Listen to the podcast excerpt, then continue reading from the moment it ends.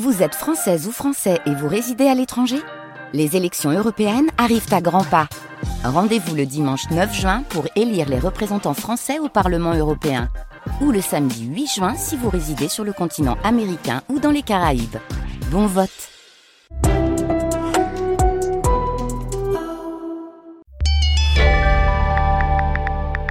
Je déteste Instagram. Alors, je sais, dit comme ça, bon, c'est un peu expéditif. Mais le fait est, ce que provoque Instagram chez moi va au-delà du désintérêt. Quelque chose m'y énerve, mais alors profondément. Je crois que ça a à voir avec euh, ce que Instagram suppose mise en scène de soi. Toujours. Hein. Même les comptes où les gens photographient d'autres gens, parlent d'autres choses que d'eux, ou alors euh, jouent à se montrer tels qu'ils sont, même là, je ne peux pas m'empêcher de voir des stratégies de mise en valeur de soi.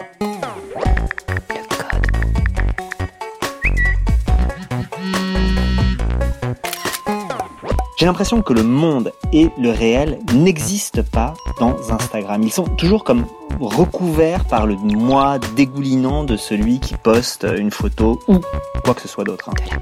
Je trouve que c'est une sorte de romantisme dégradé. Et ça me rend dingue. Je ne comprends pas pourquoi les gens peuvent avoir envie de ça. C'est peut-être ça d'ailleurs qui m'afflige le plus, que les gens aient envie de faire ça et d'autres de les regarder faire ça. Alors, quand mon ami Philippe Mangeot a ouvert un compte, a commencé à y poster régulièrement des photos, des textes, que les posts de Philippe sont devenus des sujets de discussion autour de moi, qu'ils ont plu, qu'on en a parlé, bah, ça m'a posé problème. Parce que il faut bien comprendre une chose. Au-delà d'être euh, un très bon et très cher ami, Philippe c'est un type irréprochable. C'est un militant, presque 15 ans à ACT UP, l'association de lutte contre le sida, qu'il a même dirigé un moment. Et puis il a participé à plein de groupes de la gauche radicale euh, depuis 25 euh, ans. Il a euh, cofondé la revue Vacarme, qui a été importante. Philippe Mangeot, c'est donc une voix qui compte dans l'histoire des luttes minoritaires.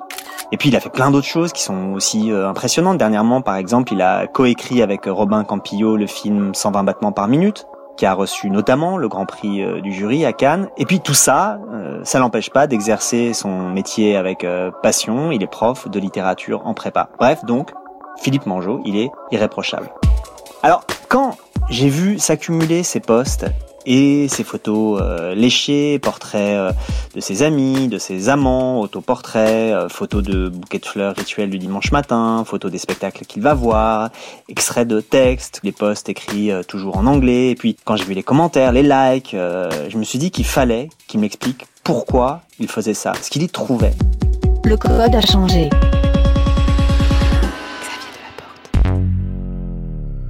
Dans ces réponses, je me suis dit que je trouverais, moi, des raisons, pas forcément d'aimer Instagram, hein, mais au moins de saisir pourquoi des gens aimaient faire ça. Donc le pari, c'est le suivant, passer par un cas particulier pour saisir un engouement bon, quasiment universel. Alors j'ai demandé à Philippe Mangeot de me raconter. Et on a commencé par le début, comment il a découvert Instagram? Mais c'est toi qui m'en as parlé pour la première fois. Non. Mais si. Bon, ça commence mal tout ça, c'est de ma faute. Comme j'en ai aucun souvenir, je demande à Philippe de raconter les circonstances. Je crois qu'on passait des vacances ensemble. Et un jour, tu m'as dit avec une gourmandise incroyable que tu suivais un compte sur Instagram et que tu trouvais que cette fille était vraiment incroyable sur les tactiques de l'attention qu'elle euh, produisait. C'est-à-dire qu'elle vérifiait le nombre de likes, qu'elle mettait la photo qu'il fallait. Et tout ça t'intéressait beaucoup et j'ai regardé ça d'un air vraiment consterné, mais j'ai décidé ensuite d'aller y voir. Ça y est, ouais, je me souviens maintenant. Alors c'est vrai, je le confesse, avant ma détestation d'Instagram, j'ai eu quelques mois de fascination. Et pour un compte notamment, là je dois faire une autre confession, c'était le compte d'Agathe Auproux. Alors Agathe Auproux, c'est une figure hein, de l'Instagram français. Je pense d'ailleurs qu'elle lui doit une bonne partie de sa carrière. Alors aujourd'hui, Agathe Auproux, c'est une petite star. Hein. Est la figure de proue d'une nouvelle chaîne lancée par Webedia. Avant, elle était chroniqueuse chez Cyril Hanouna, et puis euh, encore avant sur Canal. Mais à l'époque où je suivais son compte Instagram, elle n'était pas grand-chose. Elle avait fait un stage à Livre Hebdo, elle travaillait aux Rock, je crois, mais son compte Instagram, il commençait à être pas mal suivi. Et c'est vrai que ça me fascinait. Ce qui me fascinait, c'était pas tant les photos elles-mêmes ou euh, ce qu'elles racontaient, mais c'était comment cette euh, jeune femme maîtrisait à la perfection les codes de la plateforme et arrivait à donner à sa vie et à elle-même une image qui collait super bien avec, je pense, ce qu'on attendait sur Instagram à l'époque. Bon, Agathe Prou, elle était mignonne, pas non plus incroyable. Simplement, elle arrivait à mettre en valeur euh, sa figure chiffonnée du matin, euh, ses grandes lunettes. Euh, à un rythme régulier, par exemple, elle postait une photo d'elle un peu plus sexy. Et puis elle montrait son intérieur qui était un peu d'un bon goût cliché, mais un cliché opérant, les tasses de thé fumantes, les draps blancs, la garde-robe agrémentée des maillots du PSG, parce que c'est quand même trop chic d'être fan du PSG. Bref, j'ai eu le malheur de montrer le compte Instagram d'Agathe Prou à Philippe Mangeau. C'est quand même la rencontre assez improbable de deux mondes. Et comment imaginer que ça ait pu l'intéresser, lui, Philippe, parce qu'il me semble qu'à part sa fréquentation des réseaux de drague homo, son rapport avec les réseaux sociaux à l'époque, il était quand même très très distant. J'ai euh, ignoré Facebook pendant très longtemps et je l'ignore encore parce que j'y comprends rien. Enfin, j'ai l'impression que c'est une centrale d'internet Facebook. Enfin, c'est l'internet à l'intérieur de l'internet et qu'en plus je trouve ça laid et que la question érotique, enfin esthétique, euh, elle compte euh, vraiment. Alors Twitter m'a intéressé un peu plus, mais je pense que j'aurais été mauvais sur Twitter. D'abord parce que je suis un peu trop bavard pour Twitter. C'est quand même l'art de la pensée concentrée, c'est l'art du bref et que je suis pas très bon. Et puis aussi parce que Twitter c'est que de la pensée. Euh, C'est-à-dire? Bah, L'horizon de Twitter, c'est la maxime, quoi. C'est l'art de la conversation, c'est le XVIIe siècle, c'est la Rochefoucauld. Et moi, je suis pas de ce côté-là. C'est-à-dire que je, je suis pas en train de dire que je suis pas du côté de la pensée, mais la pensée chez moi, elle est toujours adossée à un récit, à une image, à une histoire. Donc Twitter m'allait pas. Ah, c'est drôle ça. J'aurais pas imaginé que c'était si réfléchi le choix d'Instagram, comme une décision prise après une sorte de benchmarking des réseaux sociaux existants. Bon, cela dit, je trouve très intéressante l'idée de réseaux sociaux qui conviennent ou ne conviennent pas, d'ailleurs, selon les prédispositions qu'on a. Je crois que je rejoins assez Philippe là-dessus. Il y a des réseaux sociaux dans lesquels on se sent bien ou pas, où on est bon ou pas, et assez immédiatement. En fait, il y aurait une sorte de psychopathologie réticulaire à faire. C'est dommage que j'en ai pas parlé avec Clotilde Le Guil la psychanalyste euh, de l'épisode 4, ça aurait été une bonne question, ça, la compatibilité psychologique avec les réseaux. Bon, j'aurais pu lui demander par exemple pourquoi Instagram ne me convient pas à moi, vraiment. Donc, on comprend pourquoi Philippe ne choisit pas Facebook ou Twitter, mais pourquoi alors choisit-il Instagram? Je pense que je me suis mis à m'intéresser à un garçon que je trouvais sexy, dont je savais qu'il avait un compte sur Instagram, donc j'ai moi-même ouvert un compte. Au point d'ailleurs que mon nom euh, sur Instagram, c'est philippe.duke. Il se trouve que c'est mon nom de code pour tous les trucs de drague depuis très très longtemps. Pourquoi Duke? C'est quand même parce Philippe que, Duke? Euh, parce que chez les gays, il faut toujours mettre un K pour que ça soit sexy. Pourquoi? Euh, oh bah ça, bah c'est plus viril, j'imagine. Le C est pas viril et le K est viril. Bon, c'est un peu une blague cette histoire de K, mais pas complètement. Note pour plus tard, il faut absolument que je fasse un jour des histoires de pseudo, ou plutôt une histoire des histoires de pseudo.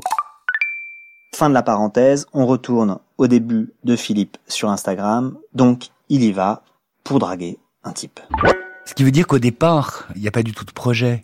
Et je mets assez longtemps à m'en saisir. Si je regarde les premiers trucs que j'ai mis, c'est des mises en scène de moi, euh, vaguement érotisées. Et je pense que le moment où je commence à m'y intéresser, indépendamment du fait que j'ai commencé à m'y intéresser comme usager et spectateur, c'est-à-dire je regardais ce que les gens faisaient, je, trouvais très belle cette façon de se saisir d'un outil pauvre, euh, parce que c'est très pauvre Instagram. C'est assez joli, d'abord, l'espèce de mosaïque de photos est assez jolie, le format carré est assez joli parce que c'est rentable. Le format carré, c'est un format très facile à habiter. Je tu veux dire avec la photo Enfin, c'est simple comme format photo? C'est très facile de cadrer avec ah le carré. Il y a deux cadres très faciles, c'est le cinémascope et le carré. Le cadre le plus difficile, euh, c'est le 4 tiers, quoi. C'est la vieille télé, mais ils sont assez malins pour avoir trouvé un format rentable et compatible avec les smartphones. Le cinémascope aurait pas été possible. J'avais jamais réfléchi à cette question du format des photos d'Instagram et du fait qu'il pouvait y avoir une intention dans le choix de ce format. Un format peu discriminant et pauvre, mais qui du coup permet facilement l'appropriation et aussi la variété des usages. Ouais, c'est intéressant ça. Ça dit aussi que c'est jamais un hasard si une plateforme technique rencontre le succès. Et parfois, c'est le choix de la pauvreté qui est une raison du succès. Bon, ça, c'est une raison esthétique de l'intérêt de Philippe Mangeot pour Instagram. Ça, ok, je prends. Mais il y a quand même un problème que j'ai un peu plus de mal à comprendre. Pourquoi se mettre à étaler sa vie en public? Moi, je suis un bourgeois. Chez les bourgeois, on ne fait pas ça. On ne s'expose pas comme ça. Et donc, je ne comprends pas pourquoi Philippe, qui à sa manière est autant un bourgeois que moi, se saisit avec autant de plaisir et de facilité de cette possibilité d'Instagram. Le moment où je commence vraiment à investir Instagram avec quelque chose qui ressemble à un projet un tout petit peu concerté, c'est le moment où je participe à l'écriture d'un film sur une partie de ma vie, euh, qui est 120 battements par minute de Robin Campillo, je fais beaucoup travailler les fantômes à ce moment-là. Je reviens dans une période de ma vie à la fois très intime, euh, parce que cette question de l'exposition publique de mon intimité, elle a toujours été au cœur de ma propre pratique depuis que euh, j'ai commencé à faire de la politique dans le cadre de la lutte contre le sida. Être à Act Up, ça voulait dire euh, exhiber publiquement et faire une affaire citoyenne, politique, publique de sa sexualité et de son état de santé. Bon, ben, bonsoir, bienvenue à Act Up. Alors, ACT UP, qu'est-ce que c'est? C'est une association issue de la communauté homosexuelle qui vise à défendre les droits de toutes les personnes touchées par le sida. Mais attention, ACT UP n'est pas une association de soutien aux malades, c'est un groupe d'activistes. Bon, je pense que si vous êtes euh, ici ce soir, c'est que vous avez vu certaines de nos actions à la télévision ou dans la presse. Eh bien, toutes ces actions, elles se décident ici, pendant nos réunions hebdomadaires, abréviation RH, tous les mardis à partir de 19h. Une euh, dernière chose que vous devez comprendre, c'est qu'à partir du moment où vous êtes à ACT UP, quel que soit votre statut sérologique, vous devez accepter de passer aux yeux des médias et du public en général pour un séropositif. Voilà. Euh, la réunion va démarrer. Si vous avez des questions, euh, vous pouvez revenir vers moi. Je serai juste en bas de la salle, là. Bonne réunion. Merci. Donc c'est quelque chose qui est travaillé pour moi depuis très très longtemps. C'est-à-dire quand les gens s'étonnent de mon impudeur sur Instagram, cette impudeur, elle s'est construite bien avant et elle s'est essayée bien avant. Mais pour autant, au moment où je reviens sur cette période-là de ma vie, donc qui sans doute vient rechatouiller quelque chose du rapport euh, entre intimité et publicité, je me rends compte aussi que au cas où le film marche, euh, je vais être euh, publiquement assigné à cette période-là. Parce que j'ai été pendant un certain temps, pendant les années 90, j'étais euh, un PD public et un séropo public, et c'était plus le cas.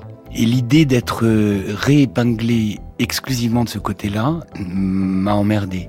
Et du coup, je me suis dit qu'il fallait réinvestir le même type avec les outils contemporains, mais le même type de discours euh, où le public et l'intime sont poreux, mais en compliquant un peu le portrait, en en faisant une sorte de portrait chinois. Je comprends mieux. Et même si le cas de Philippe Mangeot est très particulier, ça veut quand même dire qu'exposer sa vie dans un réseau social, ça peut être plus compliqué qu'un simple dévoilement de l'intime. Ça peut être une volonté donc de contrecarrer une image publique, de la troubler, de la complexifier. Ça veut donc dire qu'il peut y avoir des raisons très profondes, très personnelles à ce qu'on fait sur Instagram, à la décision qu'on prend en commençant à investir un truc comme ça. Et de fait, même si Instagram m'énerve, je constate que les gens sont en général assez capables d'expliquer ce qu'ils y font ou de raconter ce que les autres y font. Je pense à une copine qui, pendant tout un déjeuner, m'a raconté, mais alors très très en détail, ce qu'elle lisait d'une autre copine à travers son compte Instagram. Et c'était assez vrai. Bref, peut-être que j'ai tort de mépriser les intentions qui peuvent se glisser dans le choix de montrer sa vie ou de la manière de la montrer, de la manière dont on choisit de définir les frontières de l'intime. Philippe, il le dit, en faisant ça, il a le sentiment d'écrire une sorte de journal extime, c'est-à-dire un journal intime écrit pour les autres. Il y a donc une intention assez construite derrière et d'autres peuvent sans doute l'avoir aussi en la verbalisant moins, cette intention construite. Bon, peu importe. On reprend le fil. Comme Philippe est quelqu'un de sérieux, se mettre à investir son compte Instagram, ça veut dire pour lui se mettre à la photo, ce qu'il n'avait jamais fait jusque-là. Et donc j'ai acheté un appareil photo et je me suis mis à sortir très régulièrement mon appareil photo. Et mes amis étaient consternés, euh, consternés à l'idée que j'allais balancer leur image sur les réseaux sociaux. Et ils étaient consternés parce qu'Instagram est vulgaire. Et d'ailleurs, c'était intéressant de voir le nombre de gens qui, euh, parmi mes amis, me pressent à écrire. Et je pense qu'Instagram a à voir avec l'écriture, même si c'est une écriture qui passe par la photographie. J'investis aussi beaucoup euh, la partie euh, textuelle d'Instagram. Et, et, ces mêmes personnes qui attendent depuis des années que j'écrive, sans préjuger de ce que je peux écrire, mais qui me disent depuis des années qu'il faudrait que je pratique un exercice d'écriture quotidienne, je me mets à pratiquer un exercice d'écriture quotidienne immédiatement accessible et ils ignorent euh, cette pratique avec superbe et avec mépris. Bon, pour ma part, c'est vrai, je l'avoue. Il y a peut-être une forme de mépris pour ces gens qui se mettent en scène sur Instagram. C'est vrai. Je pense qu'au fond de moi, je méprise les gens qui croient que leur vie intéresse tout le monde. Mais surtout, je me demande à qui pensent s'adresser ces gens-là. Bon, et donc dans le cas particulier de Philippe, à qui ils pensent s'adresser? Je ne sais pas, c'est ça qui est beau. Au départ, en tout cas, je ne sais pas du tout à qui je m'adresse. Maintenant, je sais un peu mieux. J'ai pas énormément d'abonnés. J'ai 2450 abonnés à peu près, ce qui est pas énorme relativement à d'autres, mais je sais comment je devrais faire pour avoir plus d'abonnés. Waouh, alors là, attention, Philippe Mangeot va nous donner le secret de l'abonnement sur Instagram. Bah, en fait, pour avoir beaucoup d'abonnés sur Instagram, il faut publier toujours la même photo. Euh, bah, tu peux publier tous les jours euh, le repas que tu as concocté, euh, ta tenue du jour, une citation. Et si c'est un dispositif stable avec des variations, tu es sûr d'avoir beaucoup d'abonnés. Je me souviens qu'un jour, par exemple, très tôt d'ailleurs dans ma pratique d'Instagram, j'ai fait un origami. Euh, paf, j'ai eu cinq abonnés immédiatement, fans d'origami. Alors évidemment, ils ont été très déçus parce que c'est le seul origami que j'ai jamais publié dans, dans ma vie. Mais je pense que si j'avais continué dans la voie de l'origami, j'aurais aujourd'hui le stock des 12 000 fanatiques dans le monde d'origami. C'est drôle parce que je crois que là, il livre une vérité fondamentale des réseaux sociaux d'aujourd'hui, Philippe. Le succès passe par une forme de répétition, enfin des variations dans un dispositif stable. C'est comme ça qu'on agrège autour de soi une communauté d'abonnés. Bon alors ça vaut pour les photos sur Instagram, comme le raconte Philippe, mais, et ça je trouve que c'est un peu plus inquiétant ou gênant, ça vaut aussi dans Twitter, dont Philippe disait tout à l'heure que Twitter c'est de la pensée, et je pense qu'il a assez raison. C'est vrai, dans Twitter, les gens qui gagnent des followers, enfin en tout cas je l'ai remarqué de manière un peu empirique, dont les propos vont être relayés, sont des gens qui, au fond, disent toujours un peu la même chose. Des gens qui, en tout cas, parlent des mêmes sujets. Bon, c'est assez logique, mais surtout, ça incite à ne pas sortir de son cadre. C'est-à-dire que dès qu'on en sort, on intéresse moins. Notre voix porte moins. On le sent d'ailleurs au nombre assez faiblard de likes et de retweets par rapport euh, aux autres euh, postes. Ça incite donc à toujours aborder les sujets sur lesquels notre voix porte et de la façon dont on sait qu'on est attendu.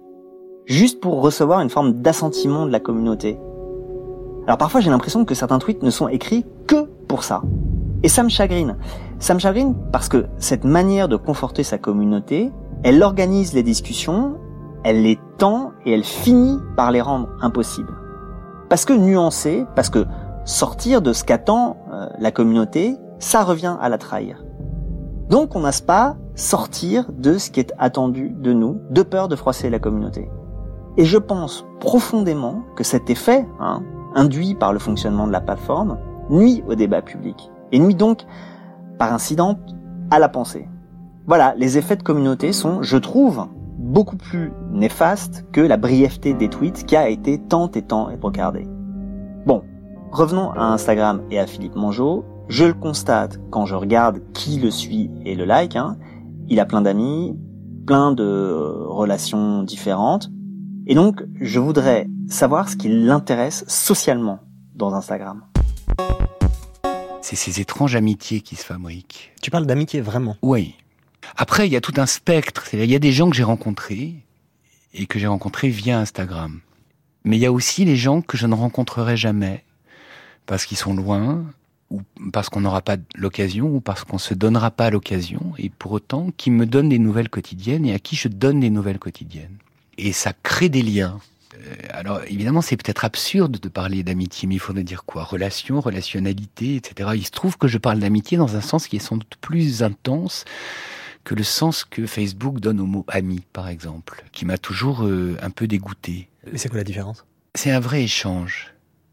Ça veut dire que quand j'ai de la peine, par exemple, en message privé, les gens se manifestent. Et que je fais pareil.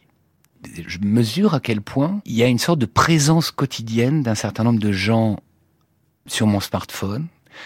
Et dans la mesure où je publie moi-même entre une et trois photos par jour, je suis moi-même présent pour un certain nombre de gens que je rencontrerai jamais. Et je m'adresse pas à quiconque en particulier, mais, mais ils font partie des gens à l'horizon desquels je publie. Et puis il y a une troisième catégorie de personnes qui est beaucoup plus restreinte, euh, qui est mes amoureux. C'est-à-dire qu'Instagram est pour moi, c'est pour ça que Instagram c'est rien, c'est la multiplicité des usages que les gens en font et des investissements que les gens y produisent ou y inventent. Mais Instagram est pour moi un lieu où la règle que je me suis donnée fait que, dans la mesure où j'ai plusieurs amoureux, les autres amoureux savent ce qu'il en est de mes amoureux. Intéressant.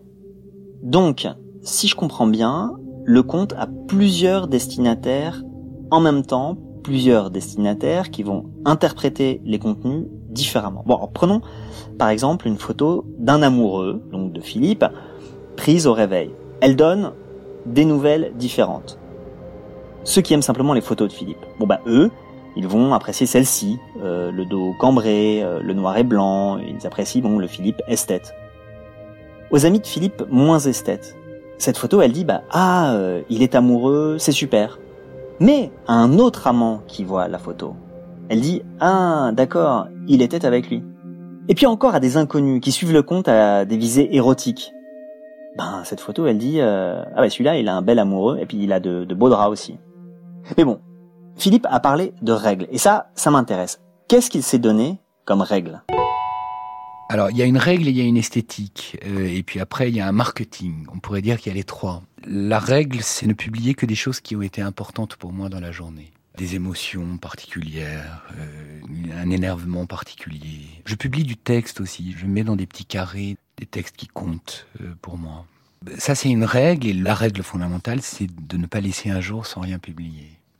Et puis, l'esthétique, c'est un principe de variation et un principe de série. Il y a des séries, comme je travaille à Sceaux, a une série sur le parc de Sceaux. Quand je faisais une analyse, il y avait une série de photos euh, qui correspondaient à ma sortie du cabinet de mon psychanalyste. Sinon, il y a, mais voilà, c'est une alternance. J'aime beaucoup les portraits, j'aime beaucoup photographier les gens que j'aime.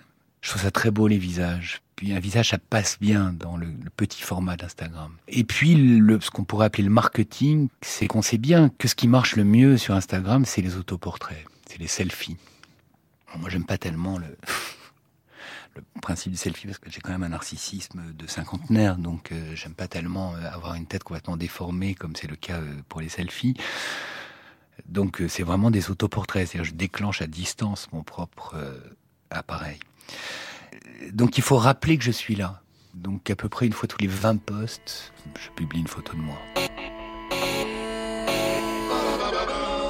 En gros, si je comprends bien, c'est parce que le compte de Philippe n'a pas d'autre objet que Philippe, enfin, de Philippe et la vision que Philippe a de ce qui l'entoure, que régulièrement il poste une photo de lui comme une signature, dit-il.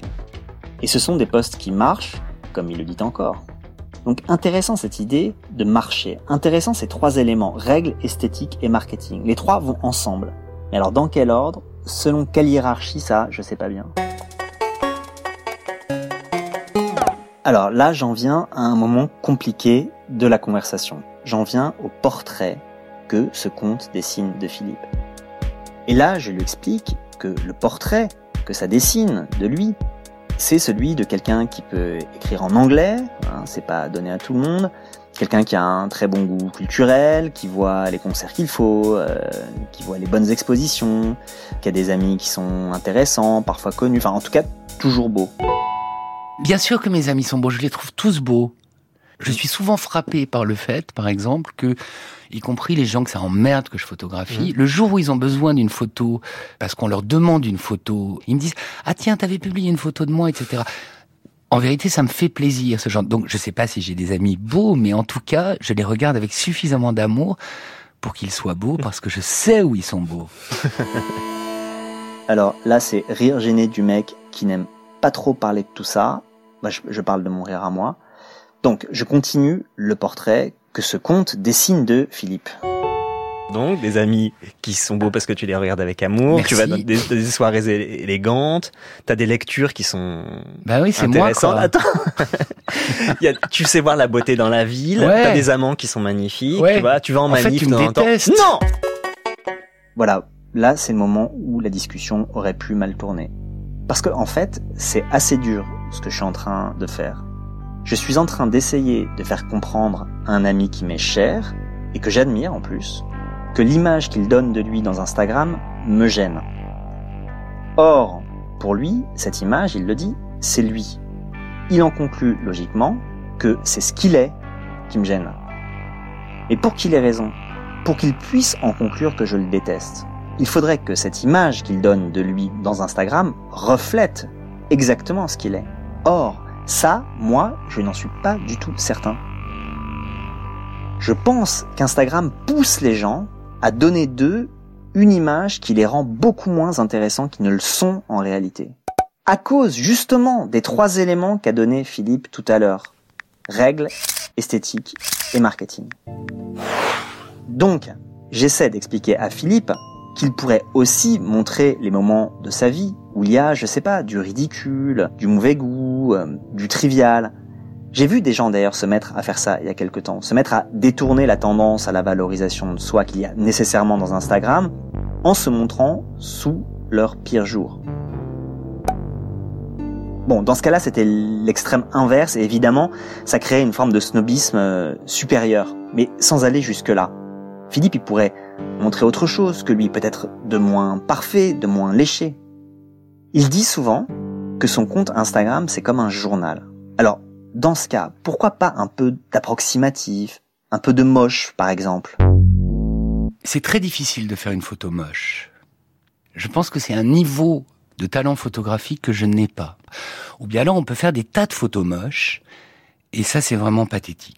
Bon, donc euh, voilà. Ça, c'est la première chose. La deuxième chose, c'est que je vois aussi euh, des gens, euh, d'ailleurs, qui sont beaux, intéressants, etc., cultivés.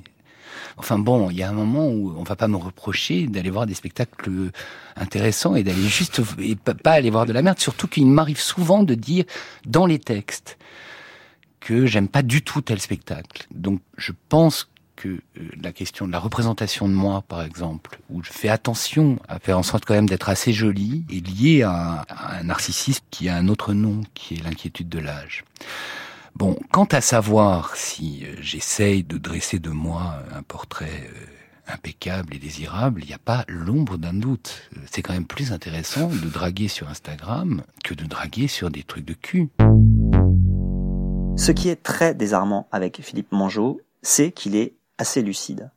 Donc, quand on essaie maladroitement de lui dire qu'on trouve que son compte est un peu narcissique, il dit Ben ouais, et alors, je vieillis et je drague.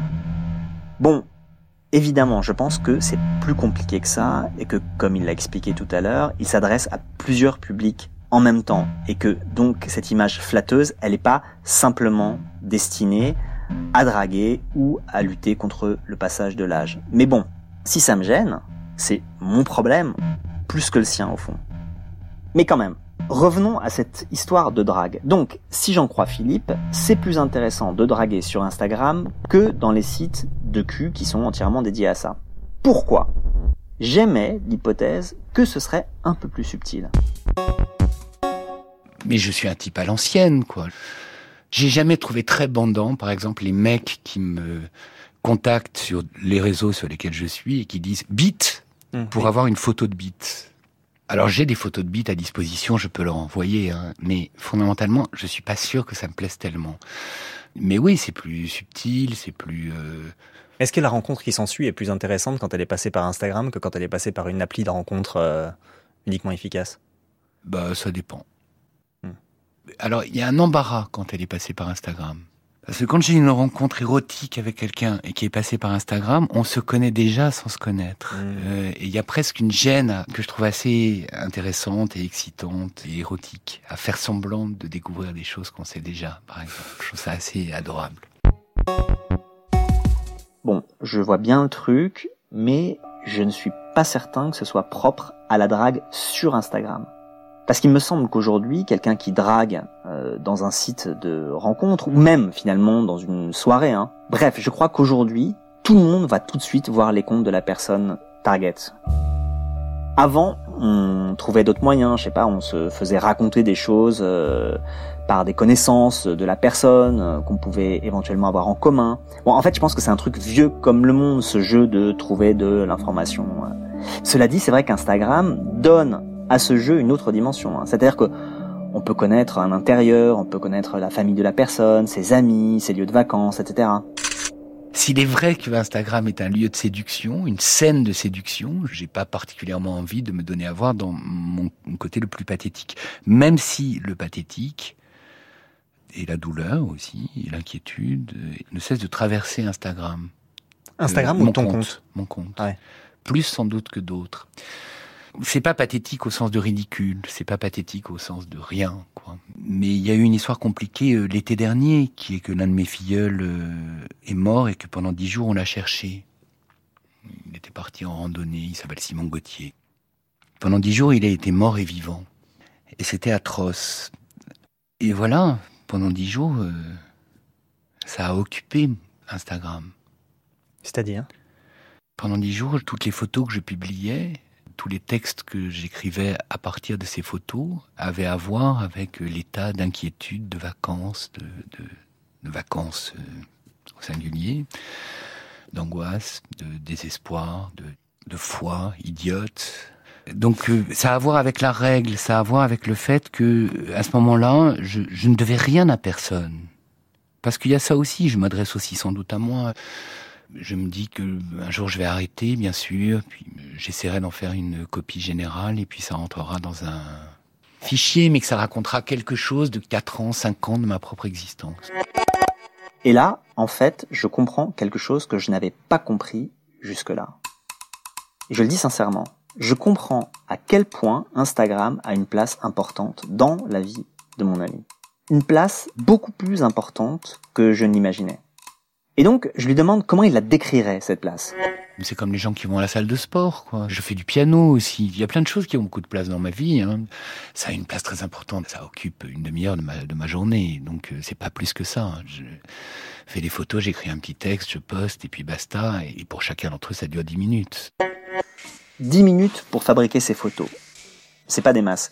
Mais être sur Instagram, c'est aussi être spectateur d'Instagram, aller voir les comptes des autres. Et ça, ça prend du temps, beaucoup de temps. Alors, quel spectateur d'Instagram est-il? Là, il me cite pas mal de choses qui l'intéressent plus ou moins. Et puis, de temps en temps, il y a des vrais... Euh, c'est très con de dire artiste, parce que artiste est un mot qui veut dire beaucoup de choses et pas grand-chose en même temps, mais il y a des gens qui ont un rapport d'œuvre, d'œuvre mineure, minuscule, toute petite, mais quand même Je pense que moi, je fais partie de ces gens. Bon, ok, admettons. Admettons que certains contes relèvent presque de l'art dans la mesure où ils manifestent un rapport d'œuvre. Bon, de petites œuvres mineures, mais d'œuvres quand même. Et dans ce cas, est-ce que ces petites œuvres mineures, est-ce qu'on peut dire qu'elles relèveraient de l'autofiction? L'autofiction, hein, en tant que manière de se raconter euh, en littérature en mélangeant la fiction et la réalité sans qu'on puisse faire exactement la part entre les deux. Philippe commence par admettre, oui, Instagram, ça ressemble à l'autofiction. Avec d'ailleurs les limites de l'autofiction, parce que l'autofiction, c'est toujours, il y a toujours un truc cracra dans l'autofiction qui est euh, je balance mon voisin en racontant les histoires de mon voisin, quoi. Euh, moi aussi, je publie les photos des gens, je publie des photos de mes amis. D'ailleurs, je leur demande, je publie aussi des photos d'inconnus à l'occasion. Des voisins. Des voisins, oui, bien sûr. Alors après, moi, j'ai une position assez euh, discutable. Je suis désolé de lancer le truc au moment où il va falloir s'arrêter, mais je pense que alors s'il y a bien un truc qui nous appartient pas, c'est notre visage. Quoi. Moi, je, mon visage m'appartient pas. En revanche, toi, tu es en train de le voir. Il est à toi. Oui, ben à toi, pas vraiment en fait. Hein. Parce que une fois que c'est dans Instagram, ça appartient à Instagram.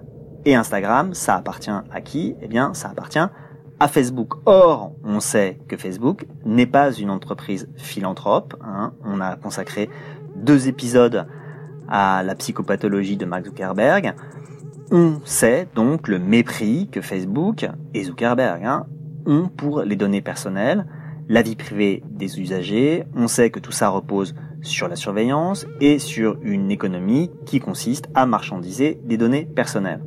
Bon, Philippe Mangeot, je l'ai dit, il est de gauche, il est même d'une gauche radicale, il est engagé, enfin 20 ans à Act Up, ça marque quand même. Alors tout ça, alimenter cette économie-là, ça ne dérange pas du tout?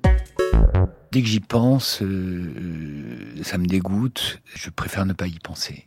Voilà. Alors après, j'ai toujours été très sensible euh, au discours inquiet sur la surveillance, mais je n'en ai jamais rien fait dans ma propre vie. Ce qui est bizarre, parce que par ailleurs, et ça interroge aussi la question de ton compte Instagram, c'est alors par ailleurs, t'es hyper politique. Comme si ce lieu-là, euh, à part le fait que tu vas mettre de temps en temps des photos de manifs, ouais.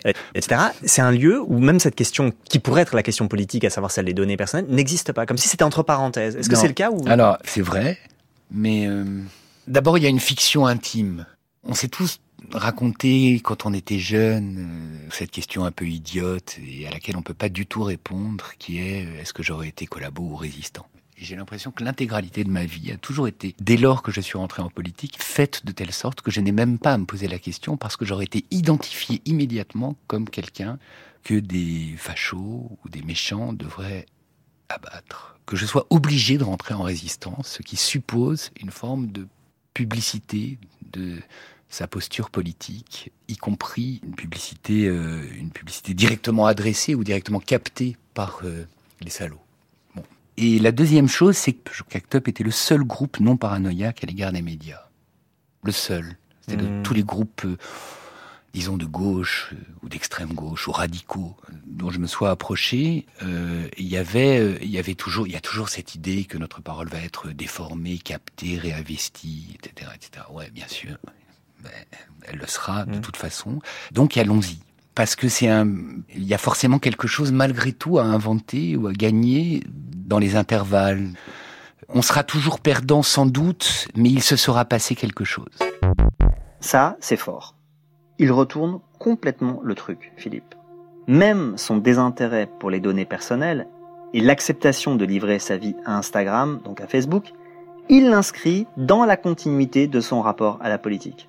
Rhétoriquement, c'est très fort. Là, je suis bluffé, plus rien à dire. Bon, alors évidemment, pour ceux qui ne sont pas passés par Act Up, qui n'ont pas cette expérience-là, ça ne résout pas la question. Mais ça dit que chacun peut trouver, se trouver, de bonnes raisons, des raisons implacables. Que chacun peut dire qu'il a quelque chose à gagner dans Instagram, quelque chose de supérieur à la question politique des données. Je crois que je ne suis pas loin de ça dans mon propre usage des réseaux sociaux et d'Internet en général, et dans le peu de précautions que je prends avec mes données personnelles.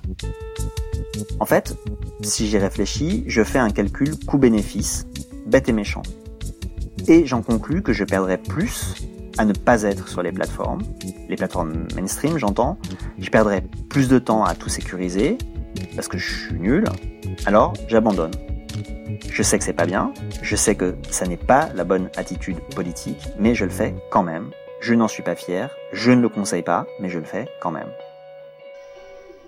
Pour en rester à la question politique, j'ai beaucoup entendu Philippe quand il euh, parle d'ACT UP et de la forme de militantisme très particulier d'ACT UP, c'est-à-dire un militantisme euh, au bord de la mort, un militantisme intime, amoureux, déchirant, violent parfois. Souvent, Philippe dit qu'Act Up, c'était le temps du téléphone et des fax. Comme si ça aurait été différent avec Internet et les réseaux sociaux. Mais je ne lui ai jamais demandé pourquoi il dit ça. En quoi ça aurait été différent. Alors je le fais. En fait, il y a deux façons de répondre euh, sur ta question. La première, c'est que c'est euh, intéressant simplement de se souvenir que les mobilisations politiques, elles sont liées à un état spécifique de la technique. On est d'une époque où on pouvait bloquer des standards téléphoniques à ACT UP. Euh, on est d'une époque où on pouvait faire sauter un fax. C'est plus possible, ça. Ça n'existe plus. Donc on inventait des formes d'action qui étaient propres aux technologies disponibles et aujourd'hui on en aurait inventé d'autres sans doute.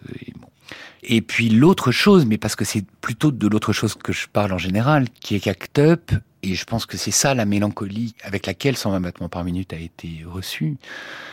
Euh, Act Up, ça vient, ça naît, ça se développe dans une époque où les réseaux sociaux n'existent pas. Bref, il n'y a pas de liste de discussion possible. Donc pour discuter, il faut une coprésence des corps.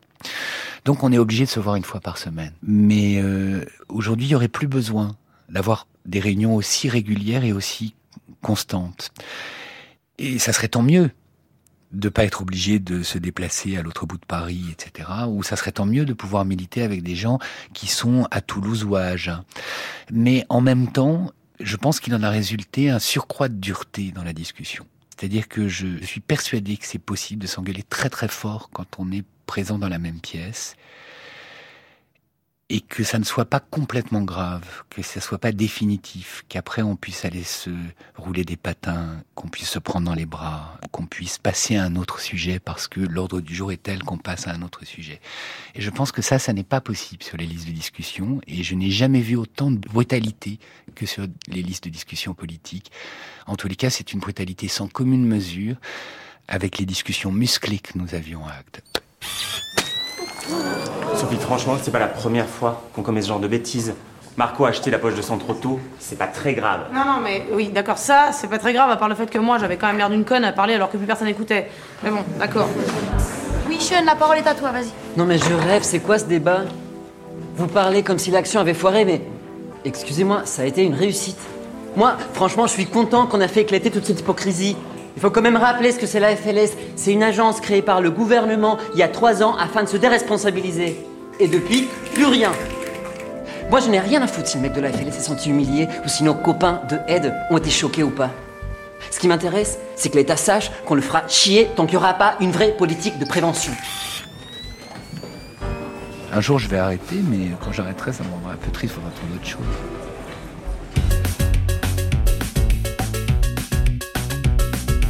Il passera à quoi, Philippe Mangeot En tout cas, un grand merci à lui.